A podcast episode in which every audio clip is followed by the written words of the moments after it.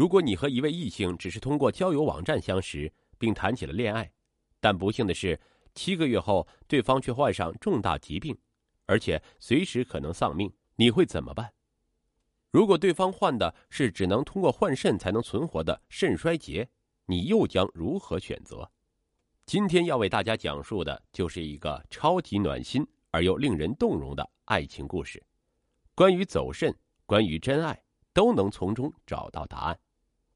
二零一九年二月十四日，西方情人节，在美国加利福尼亚州圣地亚哥的拉霍亚海滩，嘉文游完泳刚上岸。便开心的朝女友夏安打了一个胜利的手势，告诉她一切正常。美丽的女孩夏安拿着浴巾和巧克力迎上前来，笑眼如花。这是嘉文手术后的第一次游泳，以此来庆祝自己的康复与女友的新生。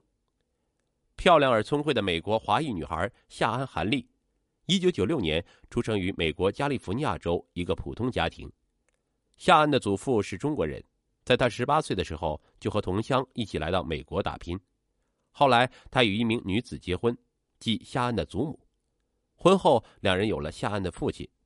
夏安的父亲是一名园艺师，他与心灵手巧的插画师夏安的母亲相恋后结婚。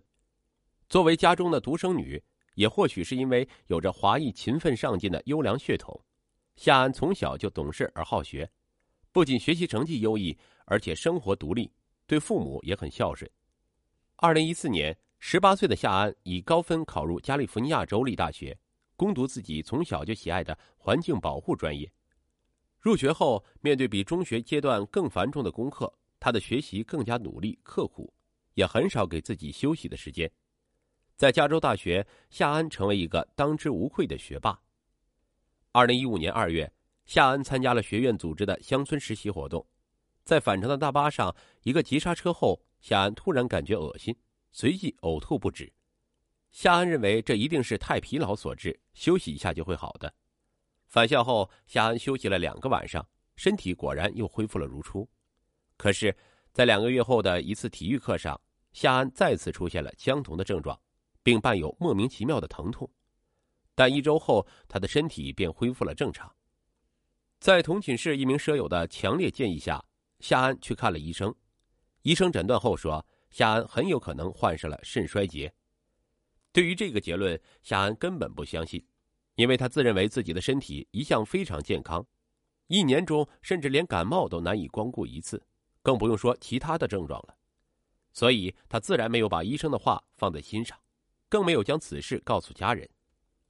二零一八年一月的一个夜晚，夏安闲来无事，通过美国的一款约会软件 Tinder 结识了大他两岁。在一家投资公司做营销管理的美国男子嘉文，首先是嘉文主动加夏安为好友的，两人相谈甚欢，有很多共同语言。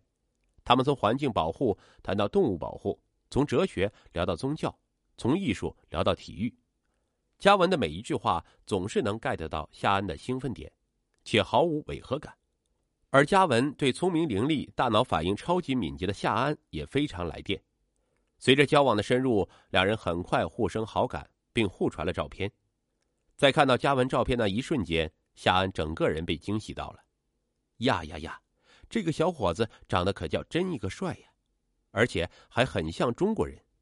事实上，嘉文的长相颇似中国台湾明星吴奇隆，甚至比吴奇隆更加英俊。身高一米八的嘉文确实长得超级英俊，而且巧的是，他也的确有中国血统。嘉文告诉夏安，自己的外祖母是中国人，外祖父是亚洲人，所以他和夏安一样都拥有中国血统。听完嘉文的介绍，夏安对他的亲近感又增加了一分。健身达人嘉文阳光帅气，不仅工作勤奋、善良大方，还极富爱心，而且是一家濒危动物保护协会的成员。学霸夏安热情开朗，思维敏捷，口才极佳，对生活无比热忱。嘉文主动提出自己想与他线下约会，心直口快的夏安没有太多的矜持，爽快的答应了。两人见面后，嘉文更喜欢夏安的睿智博学、绝佳的口才和阳光般的笑容，而夏安更爱颜值爆表的嘉文心地善良、温柔体贴。他们一起泡图书馆、看电影、游泳、旅行，被对方深深吸引的两人很快就确定了恋爱关系。两人都喜爱小动物，相恋后，嘉文正式收养了一只流浪小狗，并给它打针、上户口等。办理好了一切手续后，在夏安生日那天，嘉文将它作为生日礼物送给了夏安。惊喜不已的夏安为这只黑色的小狗取名华华，意为它的两个主人都是华裔。这对甜蜜的恋人每个周五的傍晚都会准时出现在加州圣地亚哥的拉霍亚海滩，两人一起游泳、嬉戏、看日落，享受着热恋的幸福时光。夏安大学毕业后，在男友工作和居住的圣地亚哥，顺利的在一家环境卫生监测中心找到了一份满意的工作。美国的大学毕业生都很独立，夏安和嘉文一样，毕业后并没有住在家里。而是与嘉文租住在圣地亚哥的一栋三层小楼中。不幸总是来得猝不及防。二零一八年九月三日，圣地亚哥一家安静典雅的餐厅，在与嘉文和朋友共进晚餐时，夏安突然开始呕吐，紧接着他对嘉文说：“感觉自己头痛欲裂。”随即他晕倒在座椅上。嘉文没有慌张，他连忙扔下一叠现金，对服务员说：“不用找零。”便火速将女友送往最近的医院。结果令人后怕不已，夏安很快被确诊为肾衰竭。如果当天不被嘉文及时送医，可能几天之内就面临死亡。果然，夏安所患的这个疾病当年并未误诊。嘉文经过咨询医生后得知，肾衰竭对年轻的夏安意味着巨大的灾难。如果不能尽快找到肾源接受换肾手术，无尽的血液透析和高昂的医疗费。也难保他能活够十年。晚一天进行肾移植手术，夏安存活下来的概率就少一分，而快速寻找到匹配的肾源以及高额的肾源费，都是等待解决的问题。按照剧情，在听德上认识两人，从第一次见面约会至今，仅仅交往了七个月的男友嘉文，此时会向夏安提出分手，或者干脆连分手也不提，直接脚底抹油逃之夭夭。然而，并没有。嘉文不仅没有逃跑，而且向单位请了假，悉心照料着处于生命绝境中的女友，没有半句怨言。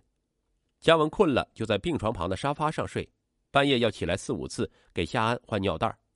每天的陪伴、鼓励、安慰，全天候的悉心照料，给了夏安莫大的动力。在嘉文的陪伴下，夏安每天坚持做十个小时痛苦的透析。我每天什么也做不了，肚子和胸腔上插满了管子。每透析一次都会疼痛难忍，全部内脏都在绞着疼。夏安回忆说，那时的他无比烦躁和沮丧，因为此时的他肾脏功能只剩下百分之二，很多患者甚至都活不到这种恶化程度，而且如果他离开透析仪五分钟就会死去。夏安一直是个很要强的女孩，甚至在自己患了重病后也是如此，她不希望家人为她的病情担忧。在病情确诊并稍稍稳定后，夏安向父母打了一个电话。电话里，他故意轻描淡写的说明了自己的病情，并安慰父母说：“没关系，他会找到肾源的，希望他们不要担心。”甚至还告诉母亲无需过来照顾他，自己已经被医护人员和贴心男友照顾的无微不至了。在一个宁静的上午，夏安睁开眼睛，等待着又一天长长的透析。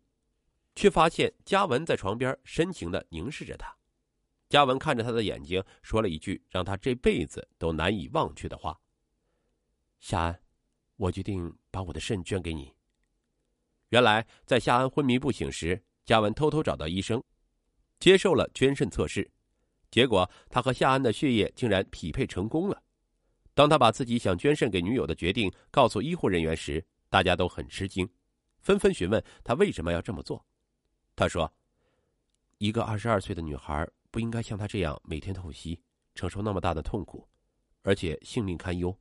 我实在不忍心看着她那样，我会竭尽所能让她过得好一些，哪怕给她捐一个器官。”夏安本以为自己会因找不到合适的肾源而死去，听到男友如此真挚的生命告白，她的泪水夺眶而出。夏安伸出无力的双臂，试图拥抱嘉文。在感谢他的同时，果断的拒绝了他，因为他不希望眼前这个强壮、健康、阳光的男孩为救他而白白失去一个肾，这会影响到他的一生啊！一旦失去了一个肾脏，爱游泳的他估计很难再下海遨游；爱健身的他可能再也不能轻而易举的举起哑铃，跑一会儿就可能气喘吁吁。他再也不能玩他喜爱的橄榄球和篮球了。等过了十年八年，他会比同龄人更早肾衰。两人相恋仅仅半年，自己何德何能可以夺去男友的一个肾呢？这太残忍了，他不想看到这样，宁愿自己去死。